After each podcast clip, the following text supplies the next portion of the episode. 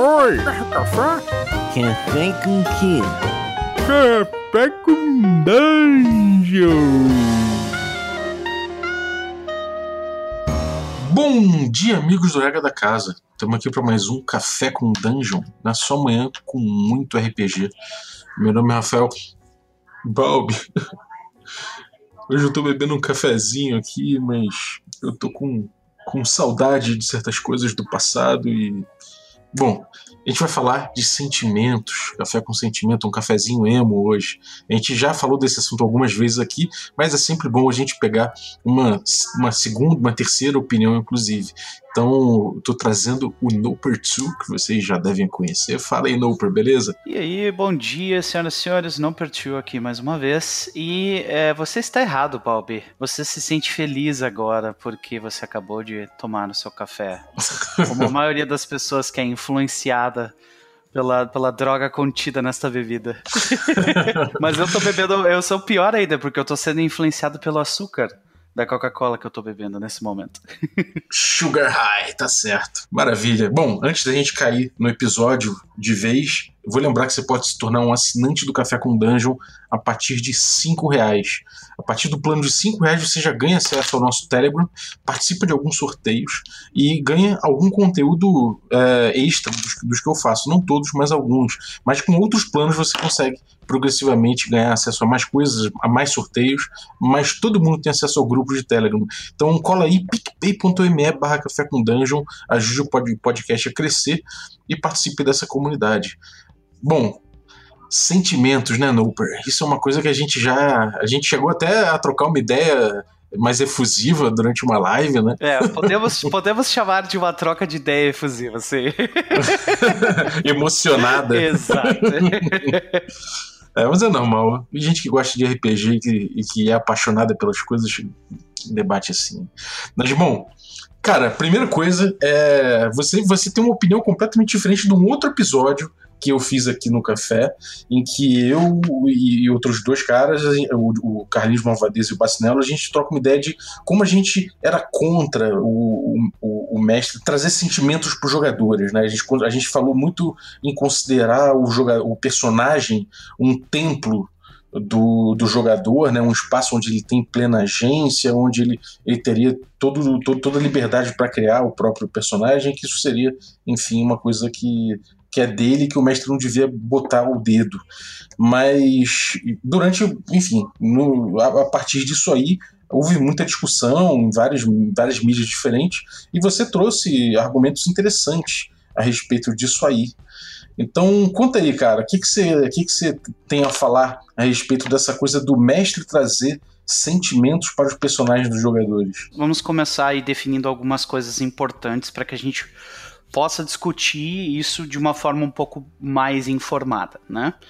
É, para começar, eu, inclusive eu, eu, recebi recentemente uh, uma psicóloga no Diário de Mesa, a, a Hades do, do Savagecast, do Biblioteca das Ancestrais, e a gente conversou especificamente sobre sangramento, sobre sentimentos e, e, e como é que isso funciona, e, e não é a primeira, ela não é a primeira pessoa, mas ela declarou né, categoricamente e eu vou aí acreditar na, uh, no que eu li, no que eu fui atrás e no que ela me disse, porque corrobora com a ideia de que a gente não consegue separar completamente o que acontece com o personagem e o jogador. Por mais que a gente tente, é necessário um grande exercício para que a gente não seja influenciado pelos, pelas coisas que acontecem com os nossos personagens. E uh, os exemplos disso são claros, né? Por exemplo, se a gente pega aquele Uh, aquele episódio onde vocês três conversaram sobre isso, vocês têm ali, né, contos de guerra antigos falando sobre como foi horrível e como aquilo, tipo, te fez se sentir mal.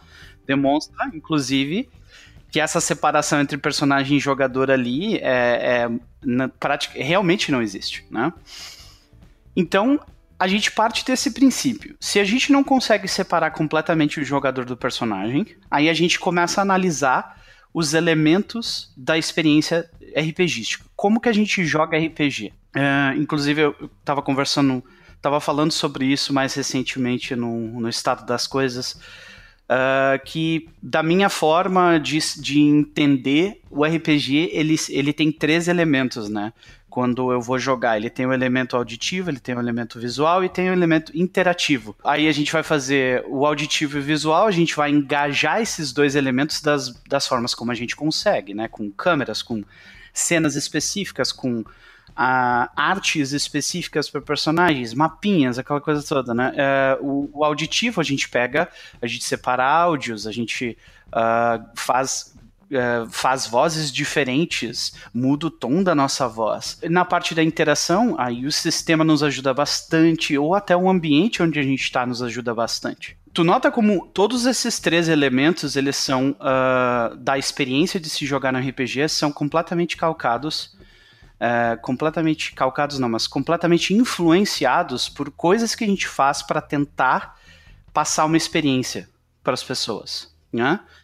Uh, existe um motivo pelo qual, quando tu vai fazer um desenho OSR, o traço é mais carregado, sabe? As cores são mais, uh, são mais terrosas, por exemplo, né? Porque esse tipo de, de escolha estética, ela evoca um sentimento específico quando a gente escolhe uma, uh, uma música específica para quando eles entram dentro da, da dungeon, né? Ou a gente uh, separa, tipo, uh, a gente quer fazer com que a situação fique um pouco mais tensa e a gente coloca, sei lá, um relógio tocando, sabe? Uh, no fundo, isso tudo no final das contas é para que a gente consiga evocar um determinado sentimento na mesa. A gente faz isso em tudo. Uh, marketing é assim, a nossa vida é cheia disso, a gente se veste para evocar determinados sentimentos em nós mesmos e nos outros. Então, eu não sei se tu concorda ou discorda disso, mas. Não concordo. É, é acho que o tempo todo a gente tem uma interface aí, não somente entre, entre o mestre e o jogador e os jogadores, ou entre as partes envolvidas no jogo, e também esse, esse mundo de aventura no meio que é a gente tentando influenciar, né? É, é influência de relação humana tudo mais. Eu concordo plenamente. Quando a gente para para pensar a partir desse ponto de vista, o sentimento ele acaba se tornando uma ferramenta para que a gente atinja determinadas coisas. Eu acho que uh, dentro, do, dentro da discussão que vocês tiveram, vocês utilizaram o sentimento como uma ferramenta de interação, né? Por exemplo, ah, uh, no sentido de que ao invés de, de, eu com a música e com a descrição do lugar e com uma arte, eu, eu evocar esse sentimento uh, no jogador, eu tô de forma interativa a partir do sistema ou eu mesmo te dizendo você está na né, de forma impositiva, você está com medo, por exemplo, né? É, tem um pouco, tem uma coisa a respeito disso aí que é, que é o seguinte, é, é um pouco essa ideia de, de que você, justo por não diferenciar muito o personagem do personagem do jogador, né, que é, é até, é até complicado, né, você botar aqui o teu personagem é, tá sentindo dessa forma e, e, às vezes você não tá, né? Quantas vezes você não tá num jogo que aí tem alguma coisa que acontece, alguma, alguma mecânica que fala, o personagem tá com ter, tá, está aterrorizado. E aí você vai interpretar isso, né? É, você passa a separar. Nesse momento você tem que, tem que separar, você é levado a separar um pouco o teu personagem de você, porque você, em última análise, não está sentindo aquilo. Então a gente começa a ver que realmente existe um espaço muito, muito, muito elástico dentro dessa, dessas relações, né, cara? Definitivamente. E, e a minha defesa aqui é, é, é, do sentimento como uma ferramenta. E, e, como praticamente toda ferramenta criada pelo ser humano, ela pode ser utilizada de forma uh, boa, para causar boas experiências, ou ela pode uh, causar péssimas experiências. Né? No final das contas, eu acho que o único motivo pelo qual a gente lembra tão vividamente de determinadas coisas que aconteceram nos nossos jogos é justamente porque a gente não conseguiu separar uh, o jogador do personagem, sabe? Esse espaço é o, é o mais significativo pra gente, quando a gente tá realmente imerso, né? Uhum, exato, exato. Então, a gente tem, tem essa situação, né? Então, de forma geral, considerando que a gente não consegue separar completamente jogador de personagem, a gente tem que fazer um esforço para que isso aconteça. Considerando que o sentimento é parte da experiência RPGística, agora nós vemos, vemos vamos para a segunda parte. Nós uh, podemos admitir aqui então, Balbi, que sentimentos fazem parte da nossa experiência RPGística. Ponto final. Claro, o tempo todo. Ótimo, perfeito. Então, nós seguimos para a próxima parte, que é como que a gente vai explorar isso de forma ética, de forma moral, de forma a não machucar as pessoas que estão jogando conosco. E daí a gente uh, é, vem, veio bater a tecla aqui mais uma vez. É mais um episódio onde o Noper aparece aqui para falar sobre contrato social. Sim. Mas eu acho que, querendo ou não, é uma coisa importante a se, a se falar, né? Um dos pontos ali, ok, gente. Uh, esse é um jogo que nós vamos jogar aqui. Uh, vocês querem realmente explorar uh, a psique dos personagens de vocês? Ou vocês só querem um desafio a ser batido? Eu não estou dizendo que uma, que uma experiência é melhor do que a outra, só que elas são completamente diferentes, entendeu?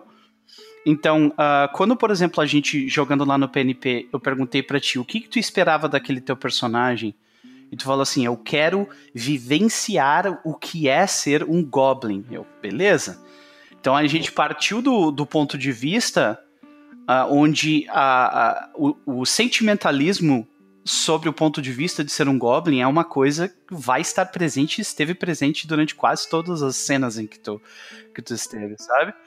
Uh, mas foi necessário que, que, que eu falasse contigo. Tu espera isso? Tu, tu gostaria de explorar isso? Sim, beleza, vamos lá.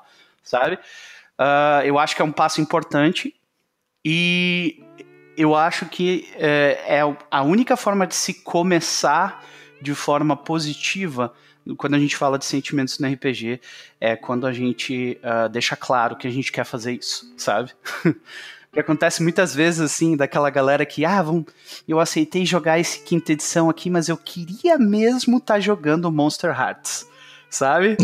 e daí eles estão, tipo, forçando a tanga pra, tipo, mudar a mesa que eles estão, sabe? para virar um troço sobre sentimentos. Eu já não acho isso legal, cara, sabe? Eu acho, tipo assim, seja completamente sincero sobre o que, que tu quer sabe?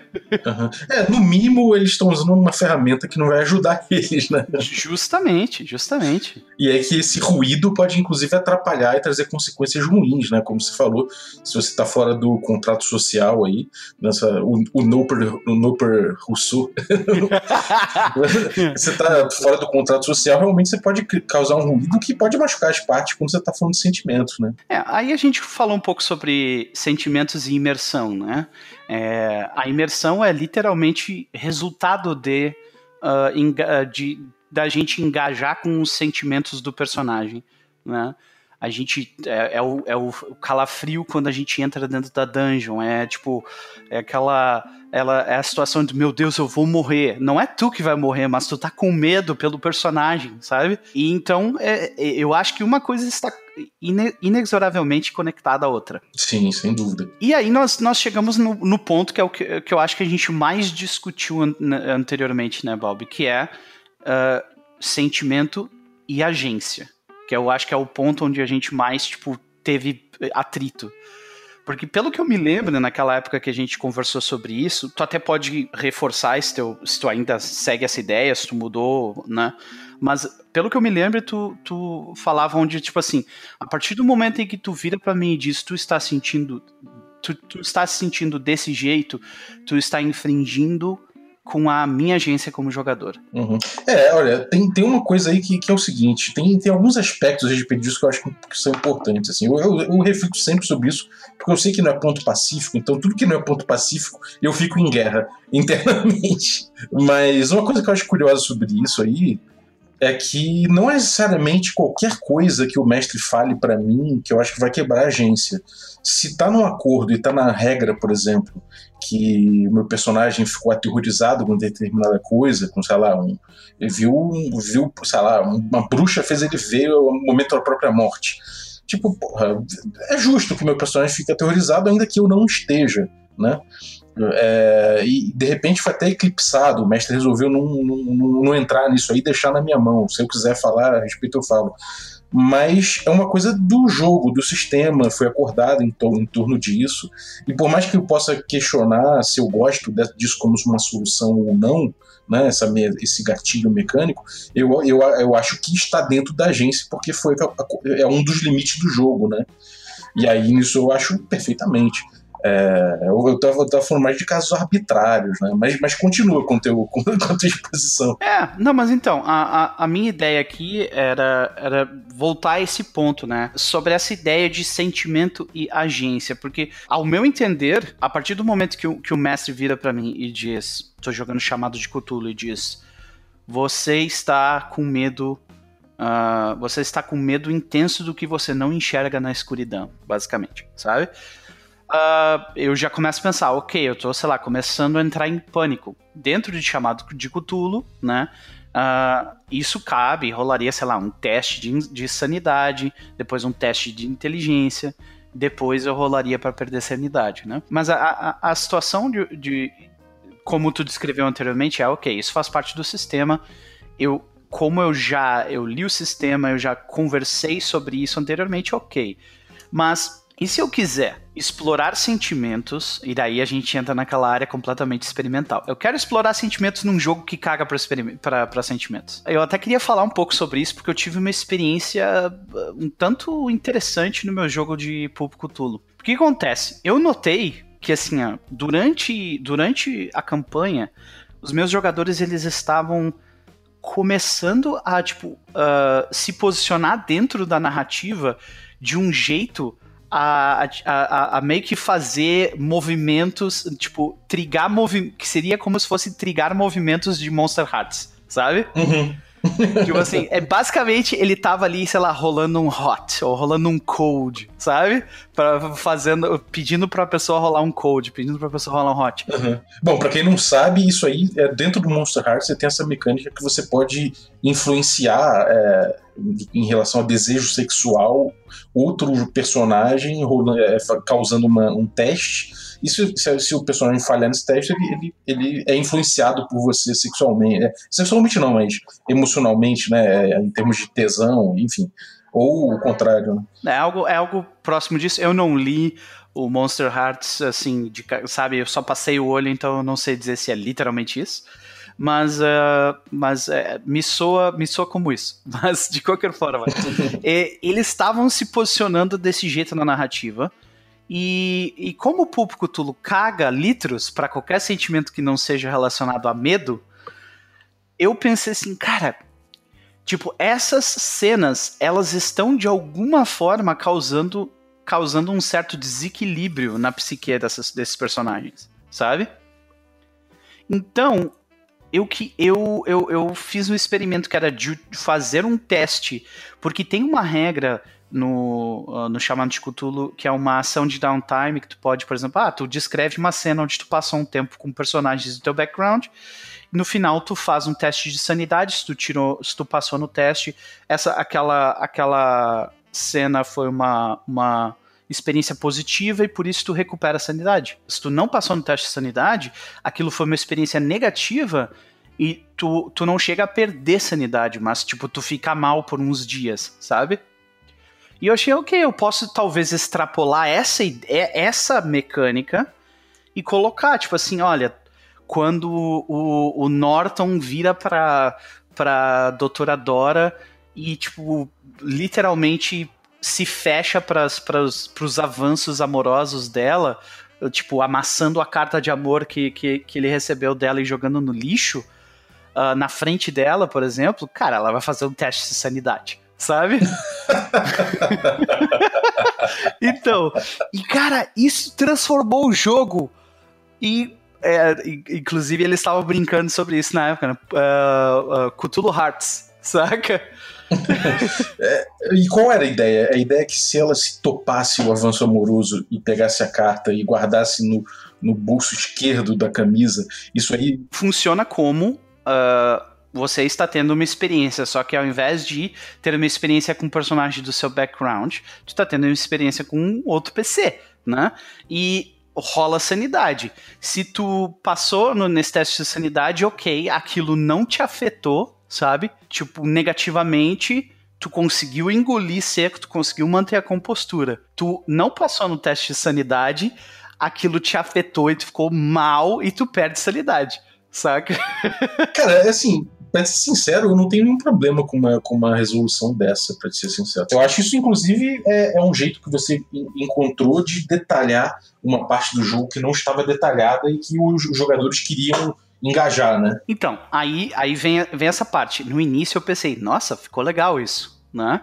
Só que depois, cara, eu comecei a notar, é um jogo de público tulo, né? Teoricamente, o jogo é para ser aquele jogo assim, cara, tu dá um tiro na. O, Indiana Jones ele tira a arma, ele mata uma pessoa que tava, tipo, balançando uma espada. Ele não para pra pensar na vida daquela pessoa, se ele tinha filho, coisas assim, sabe? Isso é, isso é público tulo, é tipo, é, eu sou o bem, tudo que se opõe a mim é o mal e não existem consequências, saca? Então, só que, cara, essa mecânica acabou por. Uh, é, quando eu introduzi essa mecânica, acabou por deixar o jogo absurdamente dramático, saca? E meio que descaracterizou a, a temática do jogo. Uhum. É, porque você acabou detalhando uma parte que não necessariamente tem a ver com o core daquele jogo, né? Exato. Exato. Então, é, foi um experimento que eu utilizei, assim, por um. Uh, porque o, a aventura que eu, tô, que eu tô jogando tem nove capítulos, né? Eu usei ele no, no capítulo 3 ou 4. Uh, e eu usei ele durante aquele capítulo todo e, tipo, deu pra ver, ok, ele faz, ele faz muito bem o que eu quero que faça, só que ele descaracteriza o jogo, saca? E aí uh, eu resolvi parar de fazer a parada, mas foi um experimento em tanto e, e, e, me trouxe essa, essa ideia, porque mexe literalmente com isso. Tu tá fazendo uma rolagem baseada em sentimentos e a agência do jogador é completamente influenciada por aquilo. Então, existem situações onde eu concordo contigo. Uma rolagem, na, no caso, sentimentos mexem com a agência do personagem. Porém, existem outros onde isso não acontece. Por exemplo, eu dizer que você está com medo, ele não vai automaticamente definir o que tu vai fazer. Ele vai apenas colorir o que tu vai fazer. É, eu acho que voltando àquela discussão que a gente teve há um tempo atrás, que era justamente essa ideia. Beleza, uh, né, digamos que tu, o teu personagem chega em casa depois do trabalho, uh, ele abre a porta e sua mulher está lá, né, sei lá, a, a sua a sua mãe está lá, tipo, morta na cama. Oh, meu Deus, faz um teste de sanidade, sabe? Ok, tu perdeu a agência, porque o jogo tá forçando a parada ali. Mas se, se o narrador chegasse nessa mesma situação sem pedir para tu rolar sanidade, quando tu abre a porta e tu vê o teu personagem vê a tua mãe morta ali na cama, ele sente se sente profundamente indignado. E daí ele pergunta: o que que tu faz? Aí entra naquele, naquele ponto, né, que a gente discordou. Então eu vou te desafiar nessa. vou, vou, lançar um, um desafio eh, em relação a isso. É, a primeira coisa em relação a isso aí é o seguinte: é, você está colocando para o jogador. Tudo bem que você fala que você dizer como o jogador se sente, não quer que o personagem se sente, não quer dizer que o jogador precise, precise é, que isso vai pautar necessariamente a ação do que o jogador vai tomar com seu personagem. Ok, eu concordo com isso até certo ponto, porque existe uma verossimilhança no jogo, né? Todo jogo, todo, todo jogo que você está jogando ali de RPG, ele tem uma narrativa e essa narrativa conta com uma verossimilhança, né? Então, quando você diz que, de, que você está sentindo determinada coisa com seu personagem, você tá, você já colocou, ali é como, é como se você no tabuleiro de xadrez colocasse um, um bispo encurralando o rei em determinado triângulo no canto do, do, do, do xadrez, porque você vai ter liberdade para fazer tudo que está dentro da verossimilhança do seu personagem aterrorizado. Entendeu? Então eu, eu, eu concordo com você que não influencia demais a agência, não é uma coisa que tira completamente a agência, mas por outro lado você delimita a agência para um cara para um caminho que o mestre achou que é mais pertinente. Né? E que às vezes o jogador pode, podia falar, cara, mas eu, eu, por mais que o, o, mestre tenha achado que o meu personagem se sentiria assim, eu não não eu, eu não acho que o meu personagem se sentiria dessa forma. E aí é, é a origem da, da crítica que eu faço. Entendeu? O que, que você acha disso? Entenda, tipo, é quando o narrador tá, tipo, querendo dar uma de diretor. É mais ou menos essa é a ideia. É, facilita muito isso, né? É uma ferramenta, é uma ferramenta que ela é sutil, ela, ela pode e provavelmente será em certos momentos usada de uma forma que vai levar o jogador a pensar dessa forma. Não que um mestre habilidoso, né, aquele bom mestre, ele pode sempre entender como a dinâmica está rolando e não, não fazer isso, mas se você se permite o tempo todo pautar o que, que o personagem do jogador está é, tá sentindo, de certa forma eu acho que você corre o risco constante de limitar a agência dele, ainda que de forma sutil, entendeu? Aí a gente entra naquela parte de discussão que acaba virando filosófica, né? que é tipo assim, teoricamente a gente já tá fazendo isso. Uhum. Tá ligado? Sim. Então, a gente tem milhões de formas de influenciar, né? O, o negócio é que a gente, por exemplo. Só me engana um pouquinho melhor, então, é, tá sim. ligado? Não, eu, concordo, eu concordo com o também, porque se, eu tô, se você fala aqui, por exemplo, eu estou descrevendo aquilo com uma voz assim, oh, então vocês entraram. Eu tô querendo influenciar o, teu, o, o que você vai sentir com o seu personagem. Mas o que eu tô fazendo é o seguinte, eu tô fazendo isso dentro do diálogo de uma forma dentro da descrição, é, falando da, tipo, da minha impressão como mestre a respeito do que eu estou imaginando naquele espaço, e eu não estou me permitindo, como mestre, imaginar como o seu personagem estaria se se sentindo por respeito à sua opinião primeiro em relação a isso, entendeu? E, e você até mandou um, um, papo que na época eu achei muito pertinente, que me, me, travou durante dois segundos. Eu falei, tem razão, mas depois eu achei que talvez não.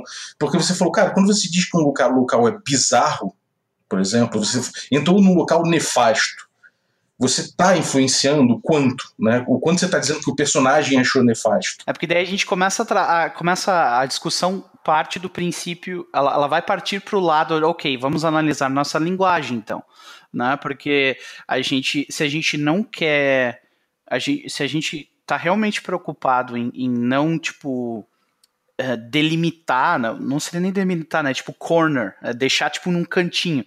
Se a gente quer uh, receber a, a resposta do jogador sem delimitar ele demais, e eu acho que a discussão está justamente aí.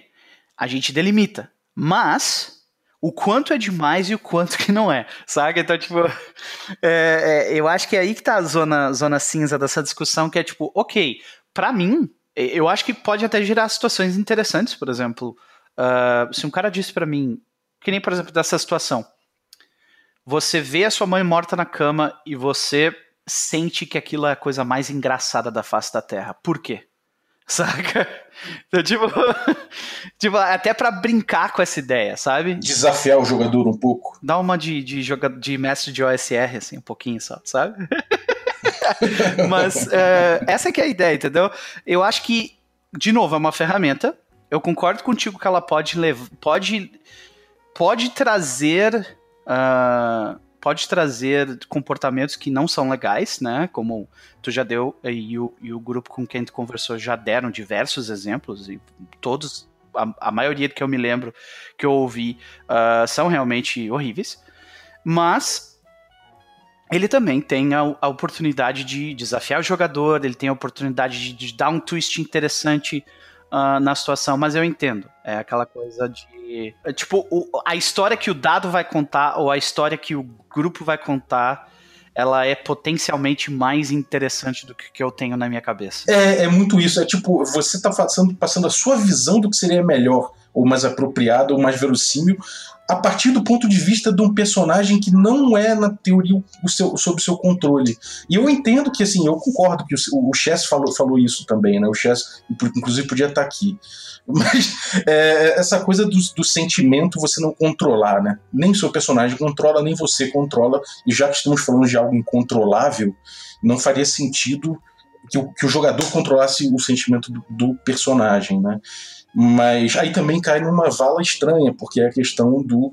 É, nem a minha ação, né, eu controlo tanto assim. A gente tenta controlar a nossa ação, mas isso não é por isso que o mestre vai pautar a minha ação o tempo todo. Tem toda uma área da filosofia que diz que não existe livre-arbítrio. Então, tipo.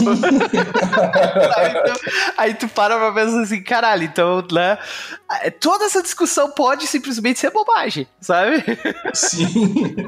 É, agora, tem uma outra coisa que eu acho em relação àquele, àquele argumento da descrição, que na descrição você já influencia, né? Que é uma coisa curiosa que eu pensei, e inclusive eu comecei a experimentar com isso, ainda sem sucesso, que é o seguinte: é pensar no mestre como, dentro da literatura, né, aquela coisa da voz, né, de quem está narrando né?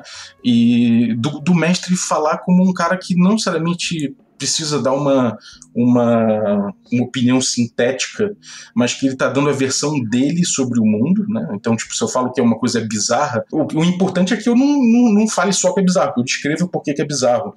Mas aquilo seria a opinião do mestre como observador da cena, né, daquele mundo ficcional, dizendo para os jogadores e, e, que os jogadores tenham noção de que aquilo é a opinião do mestre, em que eles têm liberdade para dizer para o que realmente os personagens deles acham, né? Então isso é uma outra viagem. Mas muitas vezes a gente começa a descrição com vocês vêm. Então, a partir do momento que a gente fala vocês vêm, vocês ouvem, vocês blá, blá a gente está part...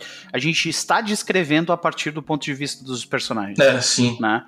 É, então, uma coisa que eu tenho feito bastante, que mudou um pouco até a forma como, como eu, eu, eu uso algumas palavras, é nós, vemos. Nós, tá ligado? Eu, eu, eu, gosto de usar nós ao invés de vocês, porque daí é, é meio eu acho que convida um pouco, sabe? Mais a, a, os jogadores a tipo participar dessa até até adicionar elementos à, à cena muitas vezes sabe e você acha que talvez uma descrição sintética no máximo possível técnica é técnica sem tentar botar floreios sabe para dizer então nesse local tem isso, isso e isso, sabe? De uma forma muito prática e direta.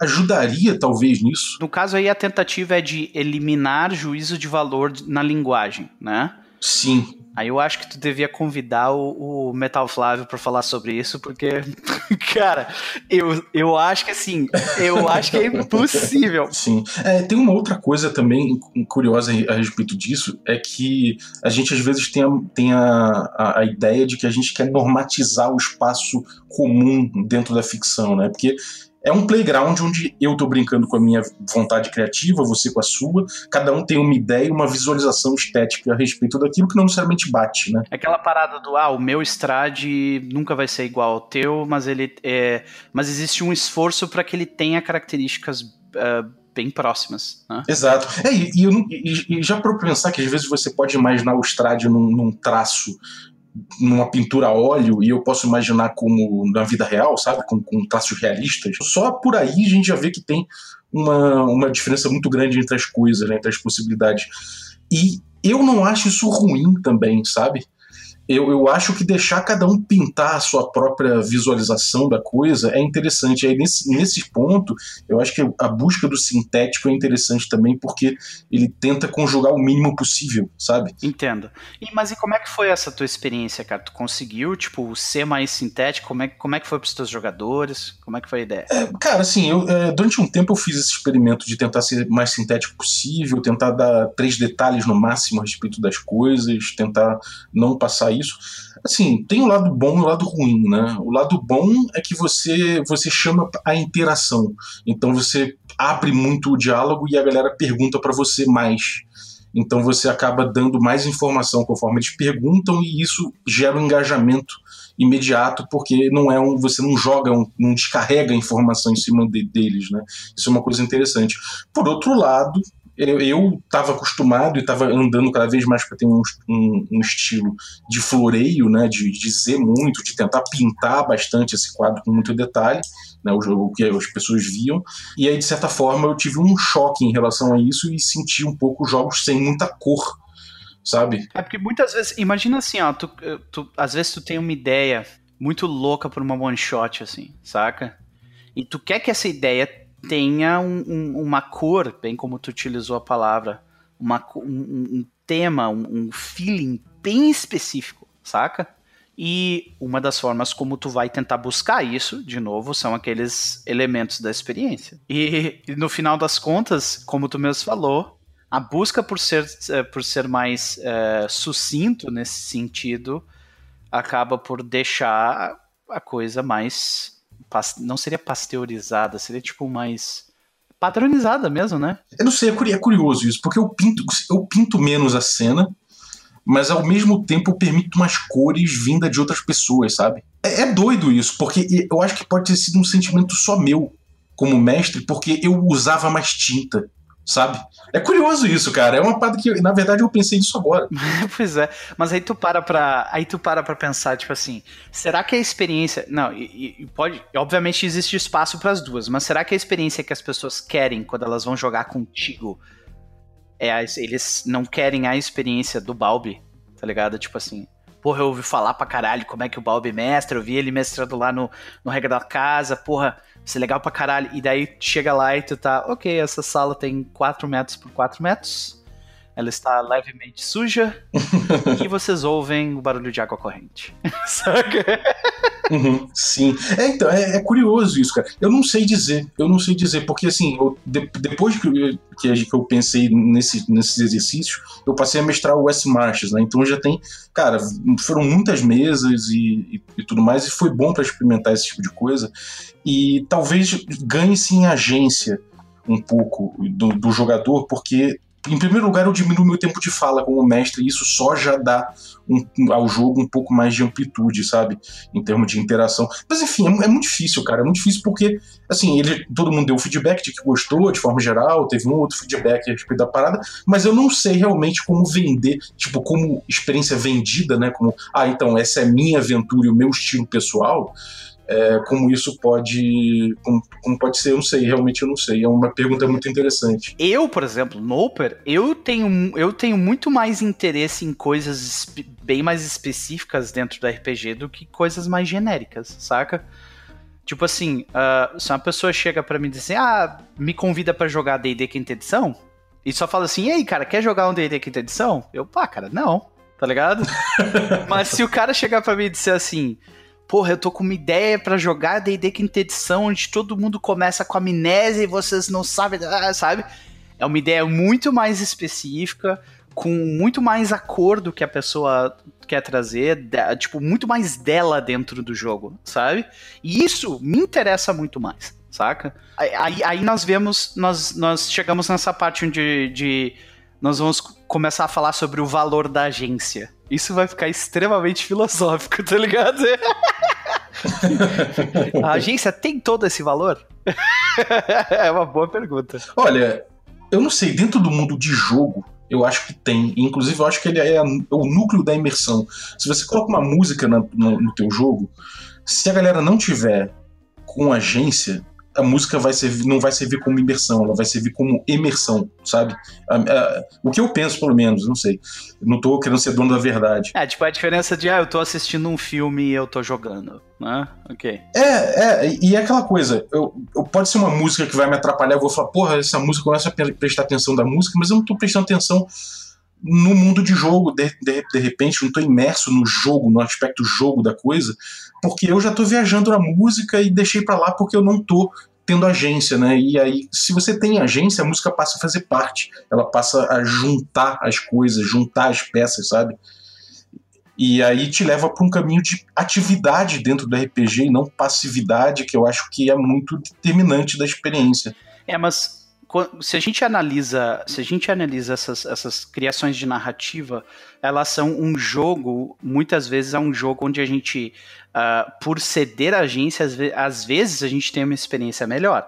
Uh, essa é toda a ideia por trás de, de uh, dividir o lugar ao sol, né? Aquela coisa de spotlight sharing, né? E existe toda uma, uma economia, vamos dizer, da agência aí, onde que é uma área completamente cinza para mim, especificamente, de tipo assim, até onde, né, até onde tu, tu, tu abdicar da tua agência pode trazer uma experiência melhor, até onde, tipo, uh, ter agência, mais agência vai, vai, vai te, obviamente, te trazer uma experiência melhor, tipo, é muito difícil de mensurar esse tipo de coisa.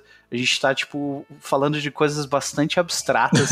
Nós estamos falando de sentimentos, senhoras e senhores. É... Acho que a gente tem aí, pelo menos aí, algumas perguntas que ficaram no ar e que a gente não vai conseguir responder, porque a gente ainda, não só a gente ainda vai mudar muito de ideia a respeito de muita coisa, provavelmente, e descobrir outras. Então acho que fica aí a pergunta em aberto para o público a, respeito de agência. Interessante.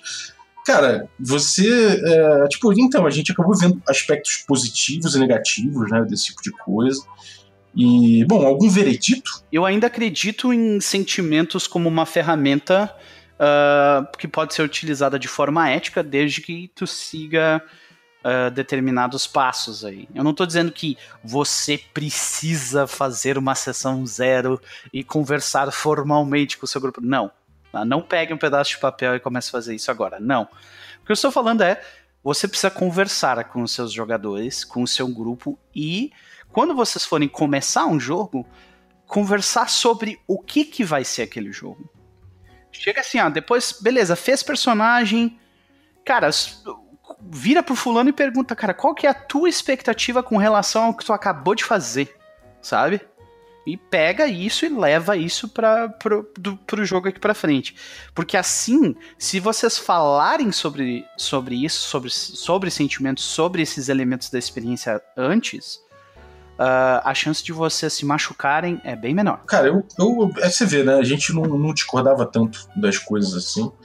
Cara, da, da, da stream ali, a gente tá né, meia hora antes, aquela coisa, a gente começa a discutir de forma retumbante sobre as coisas, né?